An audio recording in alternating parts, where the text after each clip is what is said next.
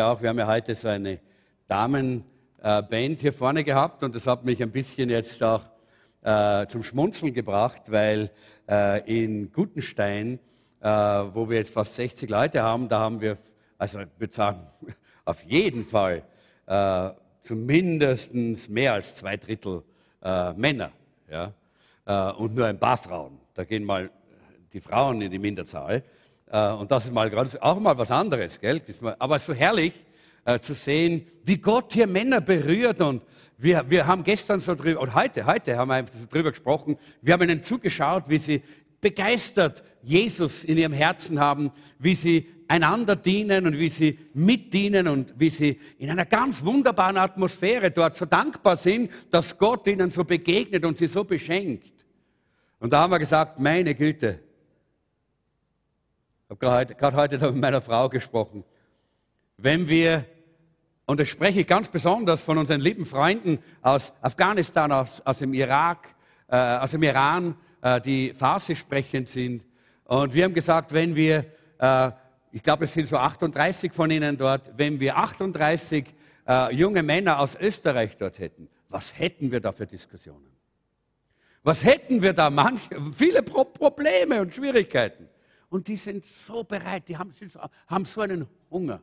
Die suchen so nach dem Leben, nach der echten Wahrheit. Und Gott füllt sie. Ich sage euch, hey, die hängen an der geistlichen Infusion dort oben. Wirklich. Da, da, da, strömt die Kraft und die Herrlichkeit. Da ein, einer von Ihnen heute ist, ist zum Gebet nach, einer, nach einem, einer seiner, seiner Lektion nach vorne gekommen und ich war da auch vorne und ich habe das so gesehen, er ist vorgekommen, hat so empfangen von dem Herrn. Und, und, äh, und normalerweise ist es so, dass wir sagen dann immer, wenn ihr dann da wart, dann könnt ihr dann in die Pause gehen. Ja? Und da draußen gibt es Kaffee und Kuchen und so. Und ich habe dann so, so hinausgeschaut, äh, wir haben ja draußen vor dem Fenster da unsere Terrasse und da gibt's, es gab so, so, zwei so Bankerl. Und ich habe dann hinausgeschaut und dann sitzt dieser, dieser junge Mann da draußen auf dem Bankerl und er sitzt so. weil Jesus wichtiger war als Kaffee und Kuchen. Wisst ihr, es hat mein Herz bewegt, weil ich gesagt habe, Herr, du tust was Neues. Du tust was Großartiges. Und oft, oft hat Gott das so gemacht. Gott hat es beim Volk Israel so gemacht, dass er die Heiden berührt und gesegnet hat, damit die Israeliten eifersüchtig werden.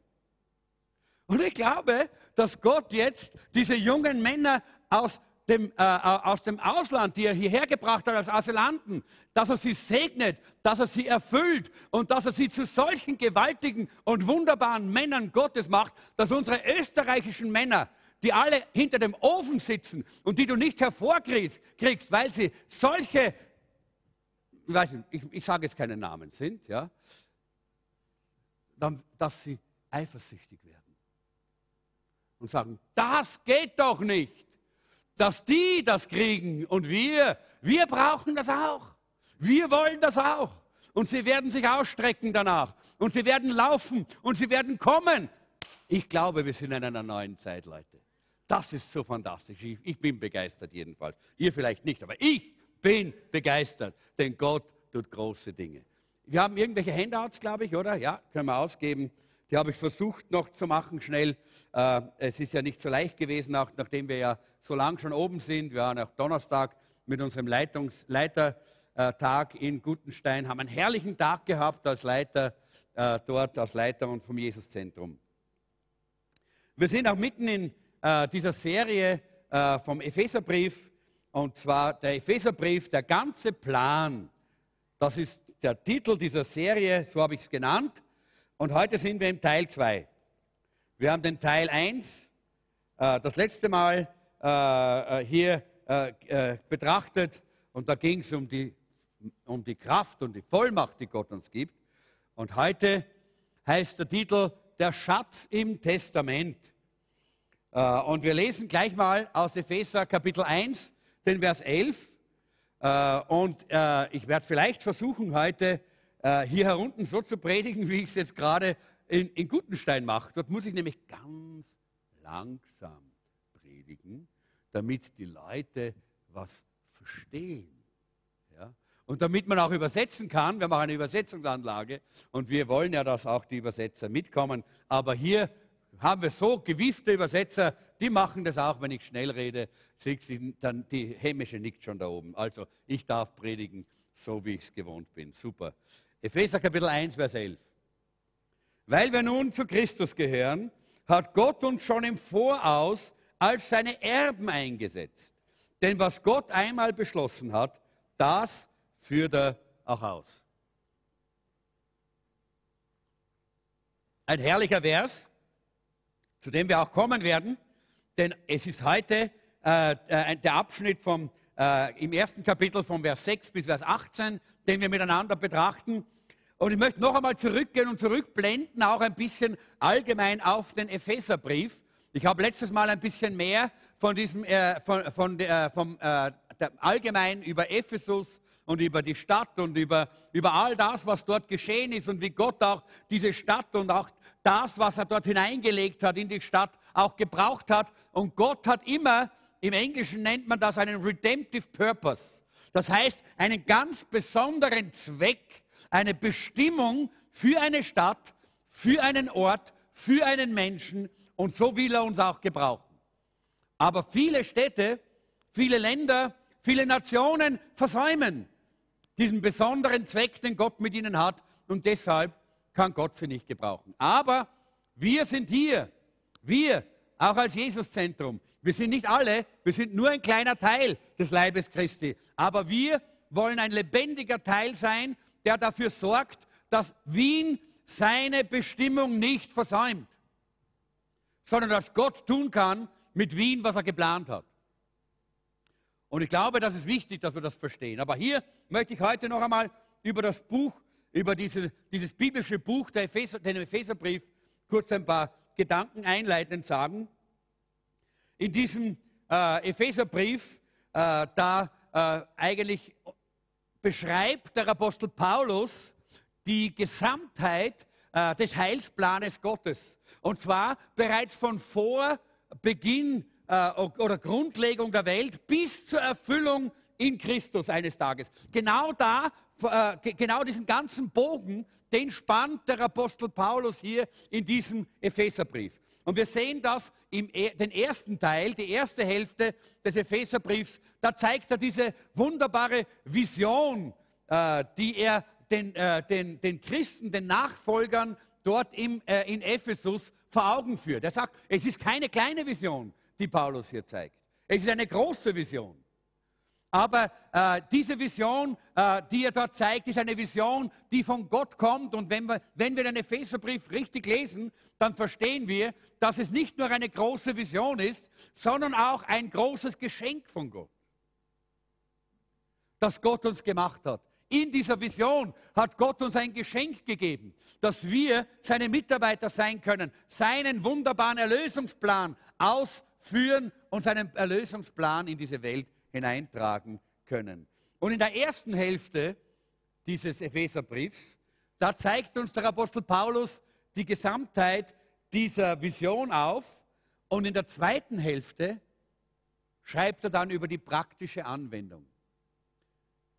Predigt darf nie nur Theorie sein. Predigt ist nie nur Information.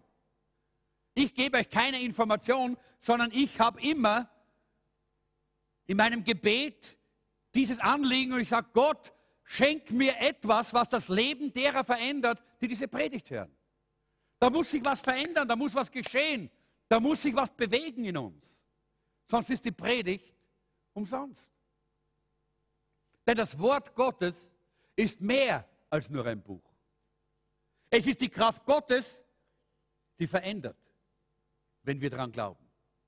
Und deshalb muss die Predigt, wenn sie aus dem Wort Gottes kommt, auch verändern. Und der Apostel Paulus hat das auch so gesehen. Und deshalb hat er nicht nur einen schönen theologischen Brief geschrieben über die Vision, sondern er hat auch die Anwendung dazu gegeben. Dass bei den Christen, den Nachfolgern in Ephesus, auch was verändert wird. Und wenn man diese Vision des Apostel Paulus im Epheserbrief begreift, ich wollte gerade sagen, schnallt. Das heißt, wenn man das, wenn schnallen ist so ein bisschen griffiger als begreifen. Das heißt nämlich, da passiert was. Ja? Wenn man diese Vision des Apostel Paulus im Epheserbrief begreift, dann gibt es nur eine logische Antwort und Reaktion darauf. Und die finden wir in Epheser Kapitel 4, Vers 1. Nämlich, dass wir so leben, wie Gott es von denen erwartet, die er zu seinen Kindern berufen hat. Das ist die einzige mögliche Reaktion auf das, was Paulus im Epheserbrief schreibt. Ich hoffe, ihr seid gespannt auf das, was Paulus hier schreibt. Denn es ist so fantastisch, der Epheserbrief ist so ein gewaltiges biblisches Buch. Es ist auch ein sehr praktisches Buch, das uns auch sehr eben in der Anwendung sehr klare Anleitung gibt, wie man ein richtiges und echtes Christenleben leben kann. Und hat hier auch, man kann es auch, in, äh, man kann ja den Epheserbrief natürlich in verschiedenen in verschiedene Arten und Weisen unterteilen. Und eine dieser Unterteilungen ist auch, dass man ihn hier einfach einteilt in diese drei großen Bereiche. Das erste, und damit werden wir uns auch heute beschäftigen, das ist unsere Position in Christus. Unsere Stellung in Christus. Das lesen wir äh, besonders in diesen ersten drei Kapiteln. Und danach, im, äh, im Kapitel 4 bis Anfang des Kapitels 6, lesen wir unser Leben und unser Wandel in dieser Welt. Das ist ja die praktische Umsetzung. Hier die Position und die Stellung und dort dann auch das, was danach kommt. Da muss ja auch Auswirkungen geben. Das ist dann unser Leben, unser Wandel in dieser Welt. Und der letzte Teil im Kapitel 6, ab Vers 10, ist dann eigentlich unsere Haltung gegenüber dem Feind, gegenüber dem Satan und den Mächten der Finsternis. Ich brauche immer ein bisschen mehr Platz, weil ich sonst immer hier zu Fall komme. Ich muss mich bewegen, sonst kann ich nicht reden. es gibt Leute, die können stillstehen und reden, aber zu denen gehöre ich nicht. Äh, und so sehen wir hier diese drei Bereiche und genauso wie Paulus das in diesen Briefen auch schreibt, nämlich erst, wir stehen in Christus. Wir stehen in Christus in einer ganz wunderbaren Position. Und dann, wir wandeln und gehen in dieser Welt aus dieser Haltung, aus diesem, aus diesem Stand heraus. Und dann sehen wir, ja, wir kämpfen. Wir, wir nehmen hier eine, eine Stellung ein gegenüber dem Feind. Genau diese drei Dinge müssen auch in dieser Abfolge gehen. Wenn du niemals deine Position in Christus eingenommen hast, dann wirst du schwer haben, in der richtigen Art und Weise als ein vollmächtiger und gesegneter Christ zu leben und dann wirst du immer vor dem Feind davonlaufen und nie ihm widerstehen können. Es muss in dieser Folge gehen. Und deshalb beginnt auch der Apostel Paulus zu, nicht erst bei dem, dass er sagt, oh, und wenn der Feind kommt, dann müssen wir kämpfen und ha, geistlicher Kampf. Nein, er beginnt bei unserer Stellung in Christus. Wer sind wir in Christus? Was hat Gott uns gegeben in Jesus Christus? Und wir können nur dann auch wirklich reifen, wenn wir diese drei Dinge in unserem Leben auch wirklich durchgehen. Und das erste habe ich genannt, das Wunder unseres Erbes.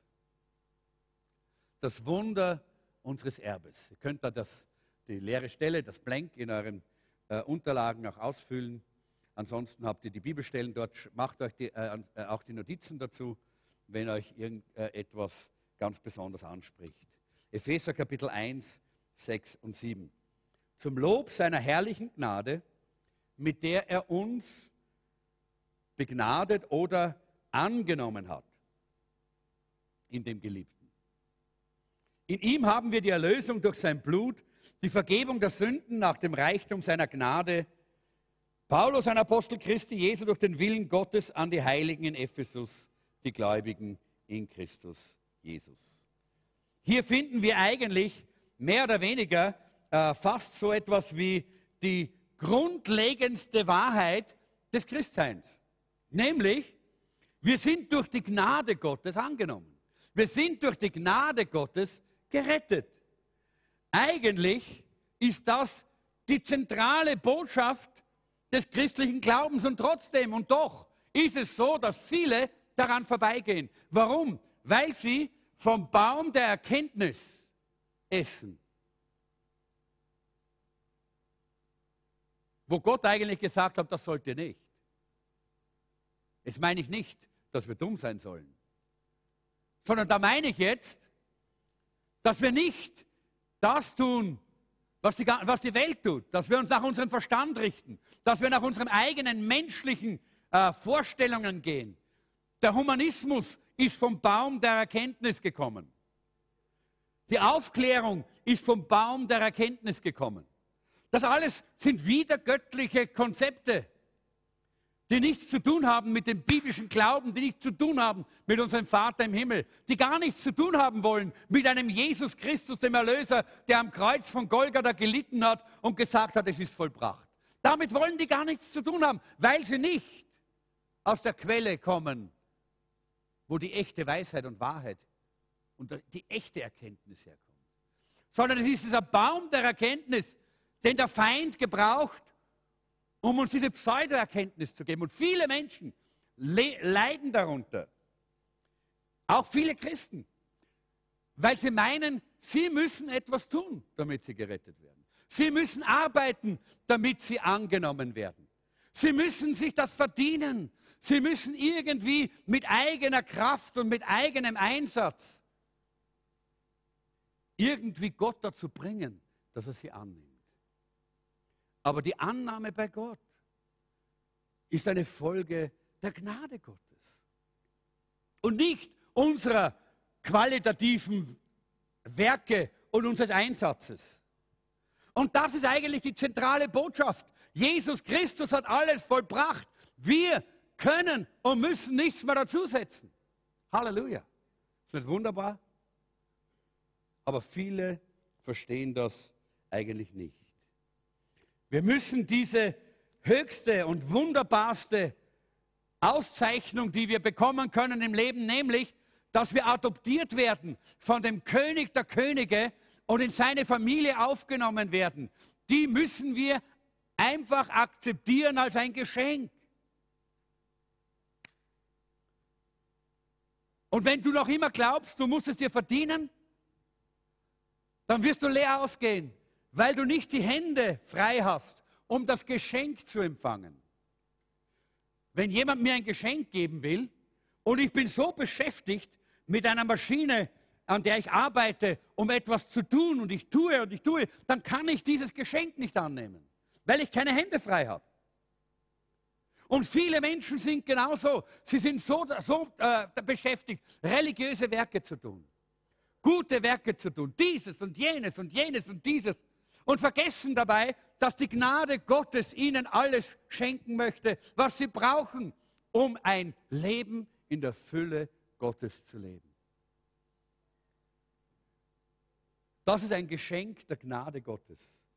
Denn es heißt hier, und das ist das Wunderbare, was wir hier lesen in diesem Vers 6, da heißt es, dass wir, er hat uns zum Lob seiner herrlichen Gnade, mit der er uns begnadet hat, in dem Geliebten. Er hat uns begnadet, er hat uns Gnade geschenkt. In dem Geliebten, das ist Jesus Christus. In ihm hat er uns angenommen. Du bist angenommen, so wie du bist. Er hat dich angenommen. Ich glaube, wenn wir das einmal verstanden haben, dann haben wir schon einen großen Schritt gemacht in dem Erbe, das Gott uns zeigen möchte. Da beginnt es, dass wir verstehen, was eigentlich unsere Stellung, was unser Stand in Christus eigentlich wirklich ist. Es sind nicht unsere eigenen Werke, sondern wir sind durch die Gnade angenommen. Ich glaube, uns allen ist es klar, dass die Errettung nicht auf, da, auf das, äh, auf dem beruht, was wir tun, sondern auf dem beruht, was Jesus getan hat am Kreuz von Golgatha. Und Gemeindemitgliedschaft äh, oder in einer Gemeinde zu gehen und mitzuarbeiten, seinen Zehnten zu geben, äh, in, äh, ein, wirklich ein Leben zu leben, das Gott gefällt, äh, sich taufen zu lassen als, äh, als gläubiger Mensch. All diese Schritte machen uns nicht zu Kindern Gottes. All diese Schritte sind nicht dazu da, damit Gott uns endlich adoptiert in seine Familie, sondern das sind Auswirkungen dessen, dass ich adoptiert bin.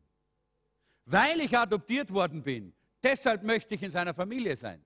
Deshalb möchte ich auch Teil der Gemeinde sein. Deshalb möchte ich mich einbringen in die Gemeinde, weil ich ein Teil der Familie bin, weil ich adoptiert worden bin. Deshalb möchte ich auch gehorsam sein und meinem Vater Freude machen und das tun, was er in seinem Wort sagt. Darum lasse ich mich auch taufen, wenn ich mich bekehrt habe, wenn ich mein Leben Jesus gegeben habe. Ganz natürlich. Auswirkungen der Gnade Gottes in unserem Leben. Auswirkungen, dass wir dieses Geschenk angenommen haben. Das ist es. All das, was ich vorher gesagt habe, auch beim Opfer, auch das eine Auswirkung von dem, was Gott in unserem Leben getan hat und hineingelegt hat. Ihr alle kennt dieses Beispiel, dass wenn äh, jemand äh, am Ertrinken ist, wenn jemand äh, im Wasser äh, im, äh, untergeht, am Untergehen ist und ein Rettungsschwimmer, und ich habe selber auch mal äh, früher, vielen Jahren natürlich, schon eine Zeit her, vielleicht haben sich da auch die, die Regeln geändert, aber ich habe früher, als ich jung war, auch den Rettungsschwimmerschein gemacht. Und äh, da war ein Gebot, war ganz, ganz wichtig. Wenn jemand im Wasser ist und um Hilfe schreit und um Untergehen ist äh, und um sich schlägt, dann, dann darfst du nicht hin. Du, darfst, du musst wegbleiben von ihm. Du darfst ihm nicht zu nahe kommen. Nicht so nahe, dass er dich zu fassen bekommt. Weil solange er noch um sich schlägt, ist er nämlich gefährlich dann wird er nämlich dich hinunterziehen und du kannst ihn nicht retten. Du musst warten, bis er endlich aufgibt. Und das ist eigentlich eine ziemlich äh, gefährliche Sache, oder? Weil wenn es dann nämlich ein bisschen zu lang wird, dann ist er abgesoffen, nicht? Also, aber Gott ist gut, auch Gott ist besser als wir Menschen.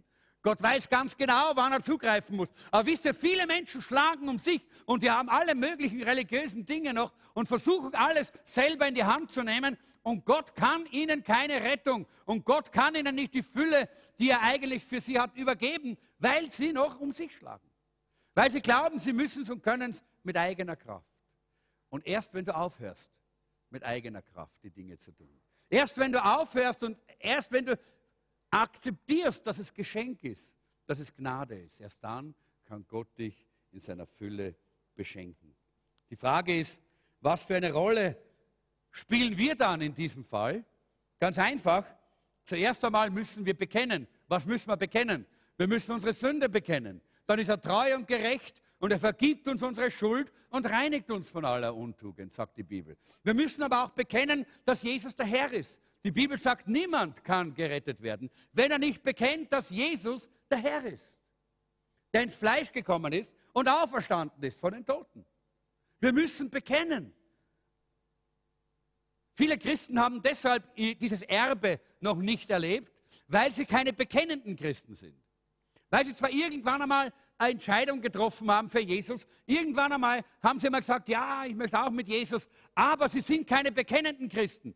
Dort, wo sie leben, wissen die Leute nicht, dass sie bekennende Christen sind. Sie haben noch nie auch wirklich ein öffentliches Bekenntnis vor der sichtbaren und unsichtbaren Welt abgelegt. Das ist ja auch ein Teil der Taufe. Deshalb gehen wir ja auch in die Taufe, weil wir vor der sichtbaren und unsichtbaren Welt auch bezeugen, ich gehöre Jesus. Ich bekenne, dass Jesus mein Herr ist.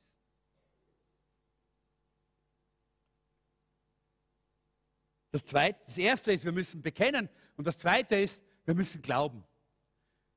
Im Hebräerbrief steht, ohne Glauben ist es unmöglich, dass wir zu Gott kommen. Ohne Glauben können wir Gott nicht gefallen. Und dann müssen wir annehmen, was Gott uns bietet. Gott zwingt uns nichts auf, auch sein Erbe nicht, das er für uns bereitet. Das heißt hier zwar in, dieser, äh, in diesem Vers, den ich am Anfang hier äh, geschrieben habe, dass Gott uns im Voraus schon als seine Erben eingesetzt hat, aber wenn wir es nicht annehmen wollen, das Erbe, dann zwingt es uns Gott nicht auf. Gott sucht immer deine Entscheidung. Er hat uns die freie Entscheidung gegeben. Wir entscheiden, wie viel wir von Gott annehmen, wie viel wir von Gott empfangen. Das ist deine Entscheidung, das ist meine Entscheidung. Und es ist so wichtig, dass wir das verstehen. Das ist unser Teil. In Amerika gab es einmal einen Fall, da hat ein Gefangener, äh, der in der Zelle gesessen ist, äh, ist begnadigt worden.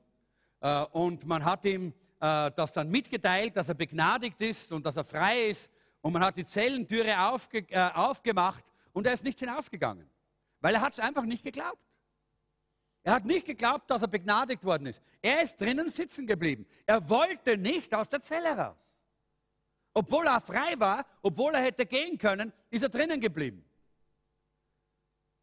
Erst wie man ihn nach langer, langer Zeit, er hat noch einige, einige Zeit da drin gewohnt und geschlafen, weil man wollte nicht mit Gewalt herausreißen dort, weil wär, man wollte keinen Schock und kein Trauma bei ihm erzeugen. Und es hat lange gedauert, bis man ihn endlich überzeugt hat davon, dass er rausgehen kann. Die Türen waren immer offen, die ganze Zeit. Er hätte jederzeit rausgehen können. Ist nicht rausgegangen, ist drin geblieben. Und manche Menschen sind genauso. Sie nehmen das nicht an, was Gott ihnen anbietet. In Epheser Kapitel 1, 8 bis 10 und wir lesen diese Verse, da heißt es, in seiner Liebe beschenkte er uns mit Weisheit und Erkenntnis seines Willens. Er hat uns seinen Plan für diese Welt gezeigt. Was bis dahin geheim war, wollte er durch Christus ausführen. So soll, wenn die Zeit dafür gekommen ist, alles im Himmel und auf der Erde unter der Herrschaft Christi vereint werden. Es ist interessant und sehr wichtig, dass wir hier sehen, dass hier Gott auch dieses Ziel hat, dass alles in Jesus Christus vereint wird eines Tages. Aber er hat uns in seiner Liebe Weisheit und Erkenntnis geschenkt. Und er hat uns eine ungeheure Fülle gegeben.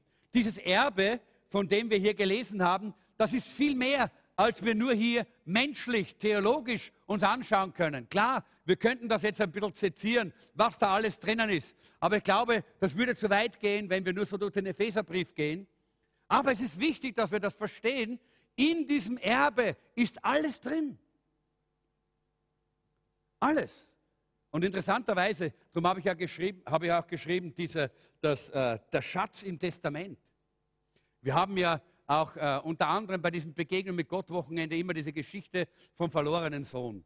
Und mich bewegt das immer wieder, wenn ich darüber rede, dieser Sohn, der nicht warten kann, bis der Vater stirbt. Er kommt zum Vater und er sagt, Vater, warum lebst du noch? Was ist da los? Stirb doch. Komm. Ich möchte mein Erbe haben. Warum bist du noch am Leben? Und dieser, dieser Sohn wollte ein Erbe, das ihm noch nicht zugestanden ist. Aber wisst ihr, das Wunder, das wir hier sehen, ist, Gott ist nicht tot. Und trotzdem gibt er uns ein Erbe. Und ich vergleiche das immer gern so ein bisschen. Das, was dort der Sohn gemacht hat, das war absolut verkehrt. Das war damals ja verbrecherisch in der damaligen Zeit. Aber das, was unser Vater im Himmel macht, ist so überwältigend, dass er sagt, weißt du was? Ich gebe dir ein Erbe. Auch wenn ich noch nicht tot bin und ich werde nicht tot sein. Gott ist nicht tot. Gott lebt. Und Gott ist ewig. Aber er sagt, ich gebe dir ein Erbe. Und zwar, ich gebe dir das Erbe, das ich für meinen Sohn Jesus reserviert habe. Und jetzt sagst du, ja, was hat dann Jesus gekriegt? Ja, was glaubst du? Wer ist denn unser Gott? Unser Gott ist reich genug, oder? Dass er dieses Erbe zehnmal, hundertmal, tausendmal, millionenfach verteilen kann. Das Erbe, das er seinem Sohn gegeben hat, der auferweckt worden ist von den Toten, dem alle, alle Macht gegeben wurde im Himmel und auf Erden. Und er hat uns auch Anteil gegeben an diesem Erbe. Solange wir hier auf dieser Erde sind und hier leben, werden wir nicht alles davon auch wirklich begreifen und wir werden nicht alles auch wirklich anwenden und ausleben können. Gott sei Dank, weil sonst hätten wir da ein großes S da vorne drauf wahrscheinlich und wir würden dann immer so herumlaufen. Nicht? Aber Gott weiß schon, wie viel davon in unserem Leben umgesetzt werden kann. Wie viel davon wir in unserem Leben auch ausleben können. Aber eines will er auf jeden Fall, dass wir verstehen, wir haben ein Erbe. Er hat es uns bereits gegeben. Wenn du ein Kind Gottes bist, wenn du dein Leben Jesus gegeben hast, dann hast du ein Erbe. Und dies ist das Erbe, das Jesus Christus gehabt hat, nämlich, dass er mit dem Vater regiert in diesem Universum. Und die Bibel sagt uns, wenn wir mit ihm leiden, werden wir mit ihm regieren. Halleluja. Das ist unser Erbe. Wenn wir bereit sind, auf dieser Erde Zeugen Gottes, Zeugen Jesu Christi zu sein, hier auch mit dieses, dieses Leid, diese Schande auf uns zu nehmen, dass wir nicht so sind wie die Welt, sondern dass wir Männer und Frauen sind, die zu, einer anderen, äh, zu, einer, zu einem anderen Reich gehören, nämlich zum Reich Gottes. Wenn wir bereit sind, dafür auch aufzustehen, dann werden wir mit ihm regieren eines Tages in diesem Universum. Halleluja. Was für ein herrliches Erbe. Und einiges davon will Gott, dass wir hier schon verwenden. Deshalb hat er uns, wie es hier heißt, Weisheit und Erkenntnis seines Willens gegeben. Er hat uns das nicht gegeben, damit wir irgendwelche geistlichen oder religiösen oder supergeistlichen Spielzeuge haben, wie es manche meinen, ja, mit denen man dann so irgendwie herumspielen kann. Nein, er hat es uns gegeben, damit wir dieser Welt dienen können und in dieser Welt Veränderung schaffen können. Das Ziel, das Gott bei all dem hat, ist, dass wir in das Ebenbild Jesu Christi verwandelt werden. In Römer Kapitel, 12, äh, Kapitel 8 heißt es in Vers 28 und 29, denn wir wissen, dass denen, die Gott lieben, alle Dinge zum Besten dienen. Denen, die nach dem Vorsatz berufen sind. Und die er berufen hat, die hat auch gesetzt, dass sie dem Ebenbild seines Sohnes gleichgestaltet werden. Das ist das Ziel, das Gott hat für uns. Das ist sein außergewöhnliches, fantastisches, wunderbares Ziel mit deinem Leben dass du einen Charakter wie Jesus bekommst, dass du ein Wesen wie Jesus hast, dass in dir und durch dich die, das, die Göttlichkeit Jesu durchstrahlt und in diese Welt hineingetragen wird. Und das war der Grund, warum auch der Apostel Paulus sich so bemüht hat um die Gemeinde, sich so bemüht hat um jeden Einzelnen, weil er gesagt hat, ich will, dass das Ziel Gottes im Leben der Menschen erreicht wird. Und in den Versen 11 bis 14, da heißt es, weil wir nun zu Christus gehören, hat Gott uns schon im Voraus als seine Erben eingesetzt. Denn was Gott einmal beschlossen hat, das führt er auch aus. Was für eine Gewissheit. Wenn er das beschlossen hat, dann tut er das auch. Jetzt sollen wir mit unserem Leben Gottes Herrlichkeit für alle sichtbar machen. Wir, die wir schon lange auf unseren Retter gewartet haben. Das gilt aber auch für euch, die, die ihr erst jetzt das Wort der Wahrheit gehört habt die gute Botschaft von eurer Rettung. Nachdem ihr diese Botschaft im Glauben angenommen habt, gehört ihr nun Gott. Er hat euch sein Siegel aufgedrückt, als er euch den Heiligen Geist schenkte, denn er hat jedem Glaubenden zugesagt, diesen, äh, den, er, den er jedem Glaubenden zugesagt hat. Diesen Geist hat Gott uns als ersten Anteil an unserem himmlischen Erbe gegeben. Er verbürgt uns das vollständige Erbe, die vollkommene Erlösung. Und dann werden wir Gott in seiner Herrlichkeit loben und preisen. Wir sind berufen, als seine Braut, als seine Miterben hier zu leben in dieser Welt. Und das muss diese Welt verändern. Das muss einen Unterschied machen. Und ich möchte gleich zu Punkt 2 kommen und möchte den Punkt 2 und 3 ein bisschen äh, raffen und dann noch mit einem Gedanken, der mir in diesen letzten Wochen so stark am Herzen war, auch noch abschließen heute. Äh, der Punkt 2 heißt die berühmte Liebe. Die berühmte Liebe. In Epheser 1, 15 bis 17 heißt es, seitdem ich von eurem Glauben an den Herrn Jesus und von eurer Liebe zu allen Christen gehört habe, höre ich nicht auf, Gott dafür zu danken und für euch zu beten. Ihn, den Gott unseres Herrn Jesus Christus, den Vater, dem alle Herrlichkeit gehört, bitte ich darum, euch durch seinen Geist Weisheit zu geben, dass ihr ihn immer besser erkennt und er euch seinen Plan zeigt. Es ist so wichtig, dass wir den Plan Gottes in unserem Leben erkennen. Und der Plan Gottes in unserem Leben ist, dass die Menschen die Liebe Gottes erleben können. Durch uns. Und hier sagt der Apostel Paulus, ich habe von eurer Liebe gehört. Überall war diese Gemeinde bekannt für ihre Liebe. Frage, wofür ist unsere Gemeinde bekannt? Wofür ist dein Leben bekannt? Ist es bekannt dafür, dass die Liebe Jesu durch uns strömt? Ja? Geh mal fragen. Ist gut, dass wir mal eine Umfrage machen, oder? Wofür sind wir bekannt? Was kennen denn die Leute von uns? Das Ziel ist eigentlich, dass die Menschen sagen, die sind so voll von dieser Liebe Gottes. Diese Liebe Gottes, die fließt unter ihnen. Und diese Liebe Gottes kann man erleben, wenn man da hineinkommt. Da wird man überwältigt von dieser Liebe Gottes. Das ist eigentlich das Ziel, das Gott mit seiner Gemeinde hat. Das ist ein Teil von diesem Erbe. Denn wir wissen, dass die Bibel äh, in Römer Kapitel 5, Vers 5 heißt es, denn die Liebe Gottes ist ausgegossen in unser Herz durch den Heiligen Geist. Und der Heilige Geist, heißt es hier, ist uns gegeben, jedem Einzelnen ist dieser Heilige Geist gegeben, der ein Geist der Weisheit und ein Geist der Liebe ist. Wofür sind wir bekannt? Was kennen die Leute von uns? Der Apostel Paulus zeigt uns hier in diesem Epheserbrief, dass das ein entscheidendes und wichtiges Element der Gemeinde und in unserem Christenleben ist, dass die Menschen unsere Liebe erkennen. Und deshalb sagt er in 1 Timotheus 1, Vers 5, das Ziel meiner Predigt oder Unterweisung ist, dass alle Christen von der Liebe erfüllt sind, die aus einem reinen Herzen kommt, aus einem reinen Gewissen und aus dem guten Gewissen und aufrichtigen Glauben. Das dritte ist, der dritte Punkt heißt hier Augen, die sehen.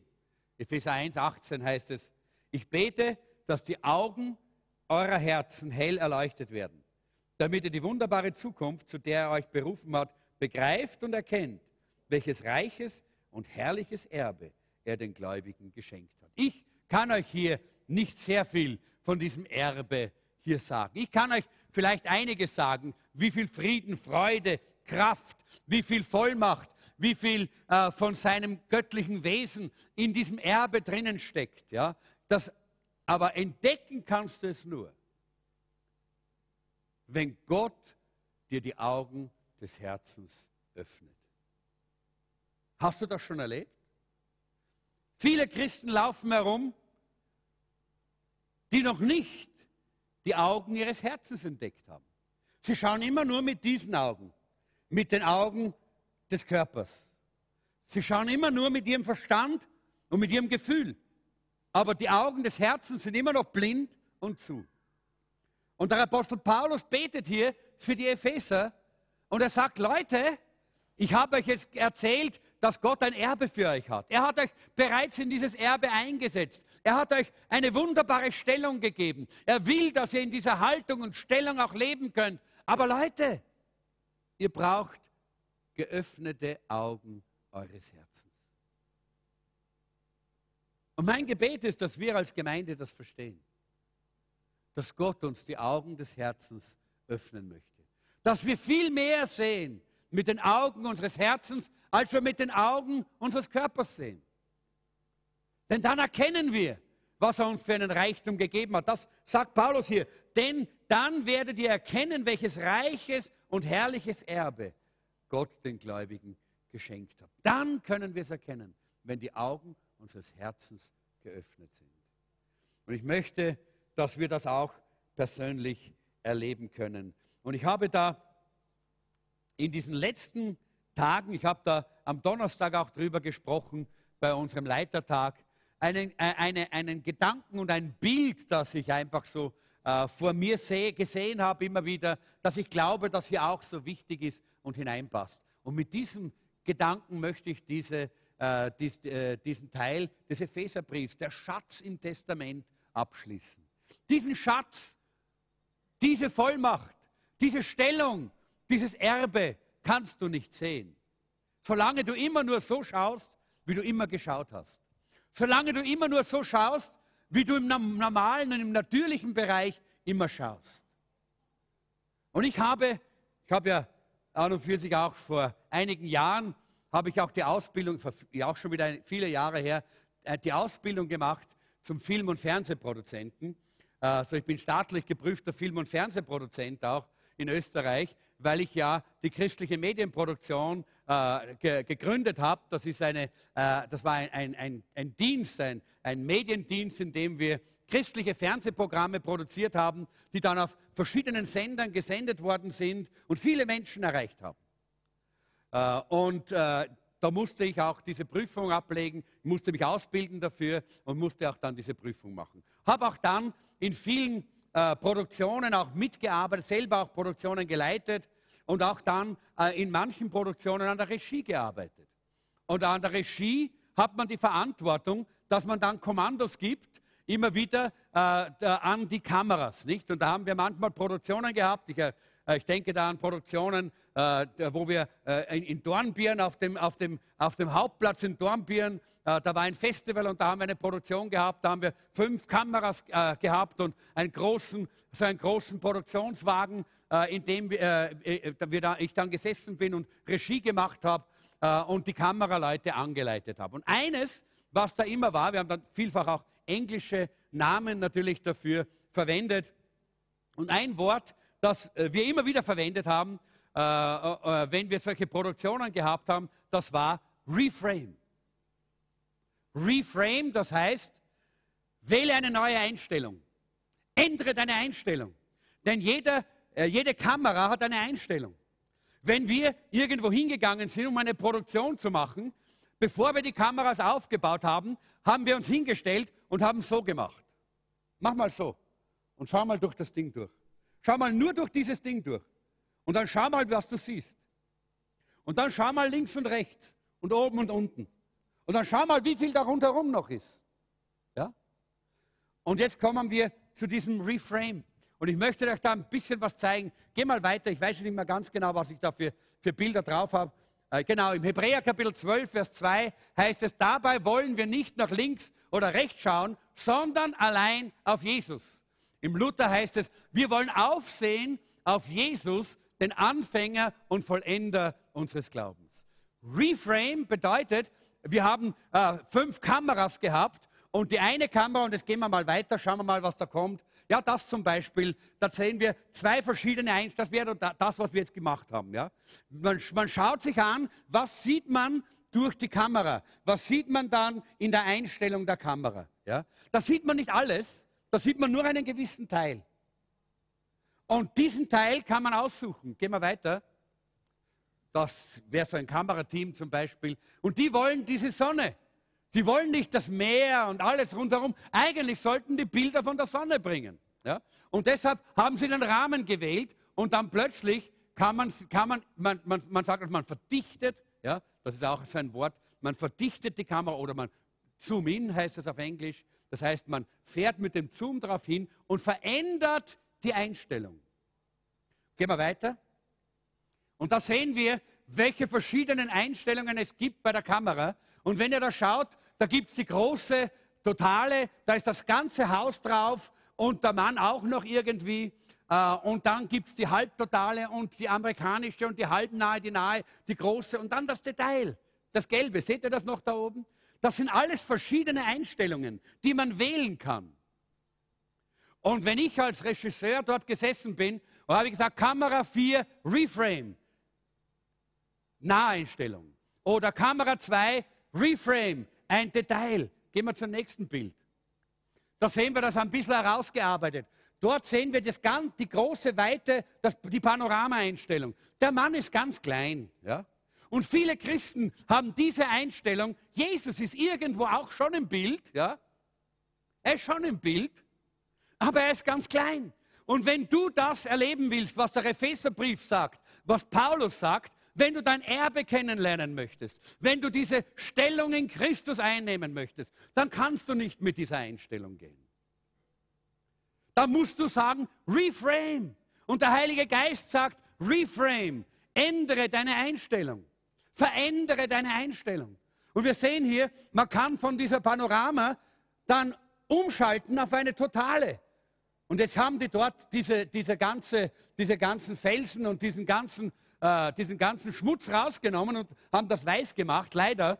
Aber es wäre schön, das mal zu sehen, so wie es auch in Original ist. Nämlich, Plötzlich hast du nur mehr einen Teil von diesem ganzen Klumpert. Ja?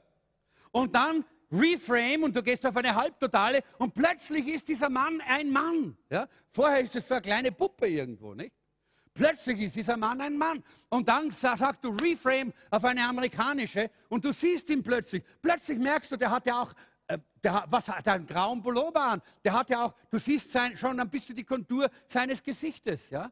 Und dann sagt der Heilige Geist Reframe und du gehst auf eine halbnahe und plötzlich, schau mal, plötzlich, wenn du jetzt das vergleichst mit dem Panorama, wenn du bei der halbnahen bist, siehst du gar nichts mehr von diesen ganzen Felsen, von diesem ganzen Schmutz, von diesem ganzen Zeugs, das herumliegt, von dem, was ablenkt, von den Hindernissen. Du siehst gar nichts mehr davon, weil du hast deine Einstellung geändert.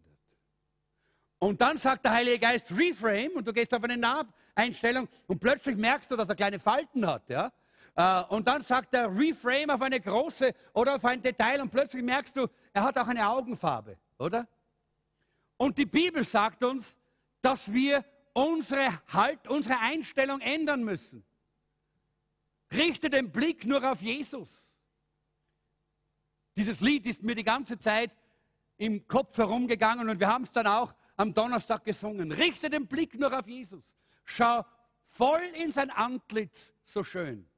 Ein altes Lied. Und die Dinge der Welt werden seltsam blass in dem Licht seiner Schönheit gesehen. Wenn du immer noch herumläufst mit dieser Panorama-Einstellung, dann weißt du gar nicht, wie schön Jesus ist. Wie weißt du, ob das ein Mandel oder ein Weibel ist da oben, oder? Keiner weiß das.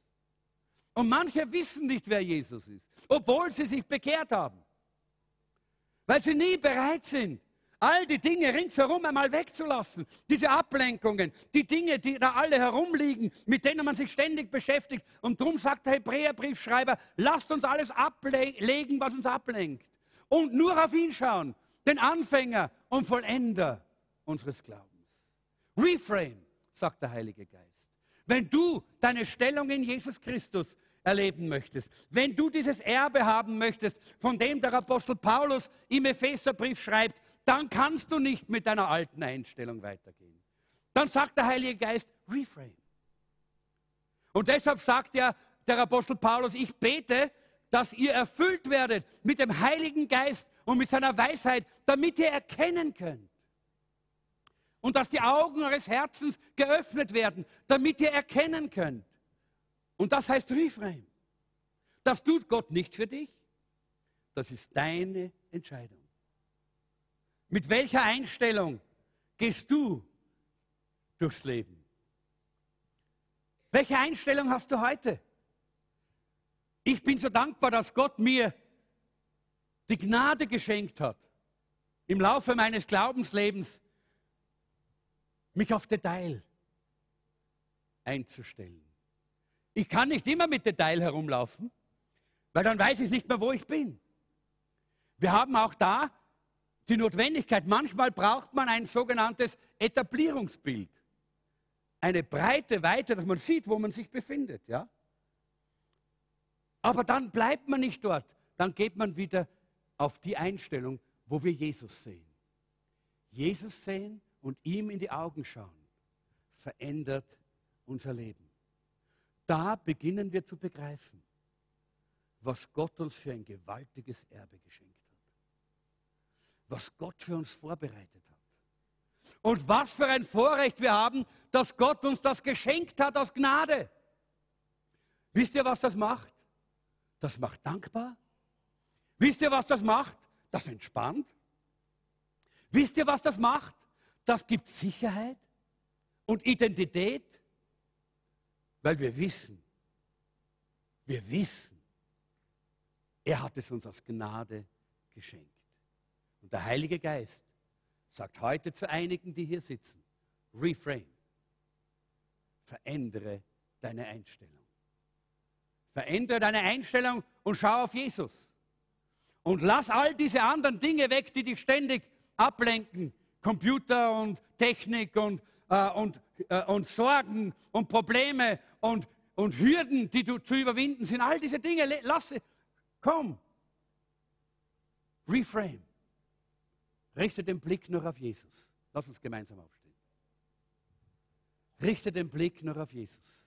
Ich weiß nicht, ob irgendjemand die Maria erreichen kann, dass sie vielleicht kommen kann.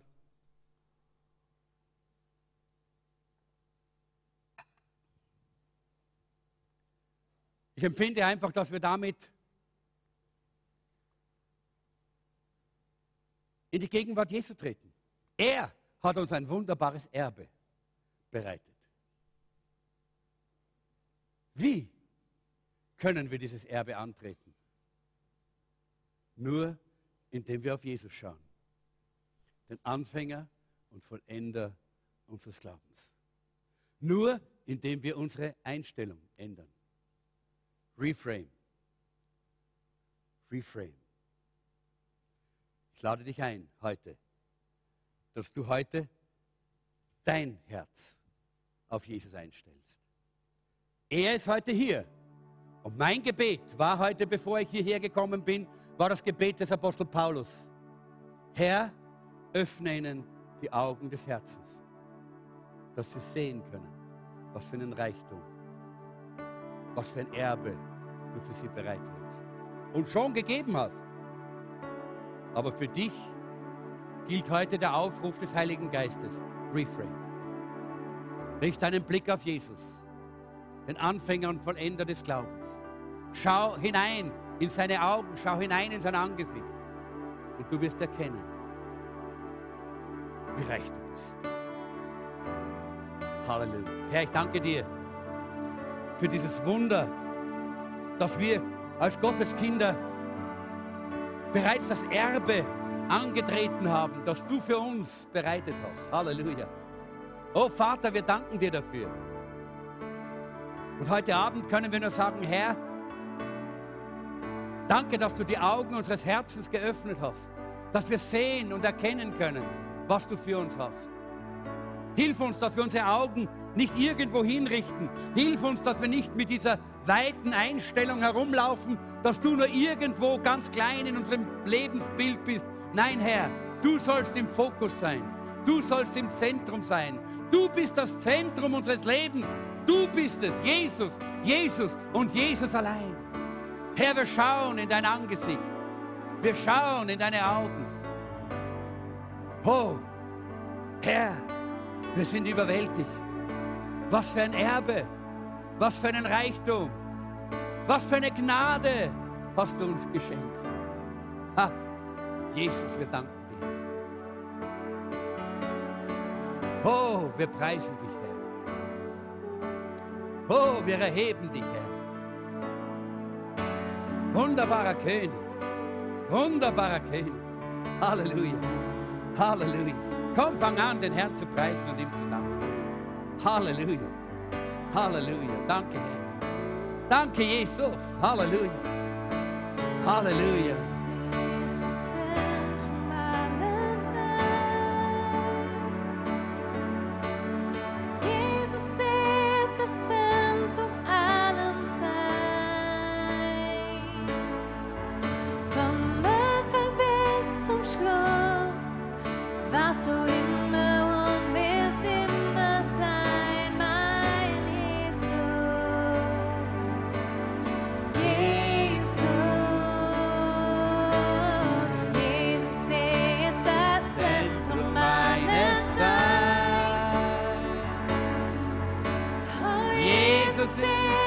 Zentrum meines Seins. Vom Anfang bis zum Schluss, Was du immer und wirst immer sein, mein Jesus. Jesus. Und ich möchte heute einen schlichten Aufruf machen. Wenn du da bist und du sagst, ich muss meine Augen in eine neue Einstellung bringen. Ich habe gehört, wie der Heilige Geist zu mir gesagt hat, reframe. Geh auf eine neue Einstellung, einen, ein Nahbild von Jesus. Richte deinen Blick auf Jesus. Du hast vielleicht zu vieles im Blick gehabt in dieser letzten Zeit. Bist so viel abgelenkt worden, so viel Dinge links und rechts und oben und unten haben dich beschäftigt. Und du möchtest deine Augen schärfen auf Jesus. Deine Einstellung richtig stellen. Dann lade ich dich einfach ein, dass du deine Hand auf dein Herz legst. Leg deine Hand auf dein Herz und sag, Heiliger Geist, ich möchte eine neue Einstellung. Sodass du im Zentrum bist. Ich möchte in dein Angesicht schauen. Ich möchte auf dich schauen, den Anfänger und Vollender meines Glaubens. Heiliger Geist, ich möchte Jesus sehen, damit ich erkennen kann, was für ein Erbe du für mich hast. Vergib mir, wenn meine Einstellung so groß war, dass sie überall anders hingegangen ist, so weit war, dass alles andere wichtiger war als du. Vergib mir. Heute komme ich zu dir. Und ich entscheide mich, meine Einstellung, die Einstellung meines Herzens, der Augen meines Herzens zu ändern. Ich will nur dich sehen, Herr. Und wenn ich nur dich habe, Herr, dann frage ich nichts nach Himmel und Erde. Denn bei dir habe ich die ganze Fülle, dieses Erbe, diesen Reichtum, diese Sicherheit. Ich gehöre zu deiner Familie. Ich danke dir, mein Herr. Ich danke dir, mein Herr. Halleluja. Halleluja. Ich lade das Lobpreisteam ein, nochmal nach vorn zu kommen. Und wir wollen dann miteinander dieses Lied singen als ein Gebet. Jesus sei das Zentrum meines Seins. Jesus sei das Zentrum meines Seins. Ganz gleich, was geschieht. Ganz gleich, wo ich bin. Du sollst das Zentrum meines Seins sein. Niemand und nichts ist wichtig. Außer dir, Jesus. Jesus sei das Zentrum meines Seins. Lass uns das als Gebet singen, als Proklamation.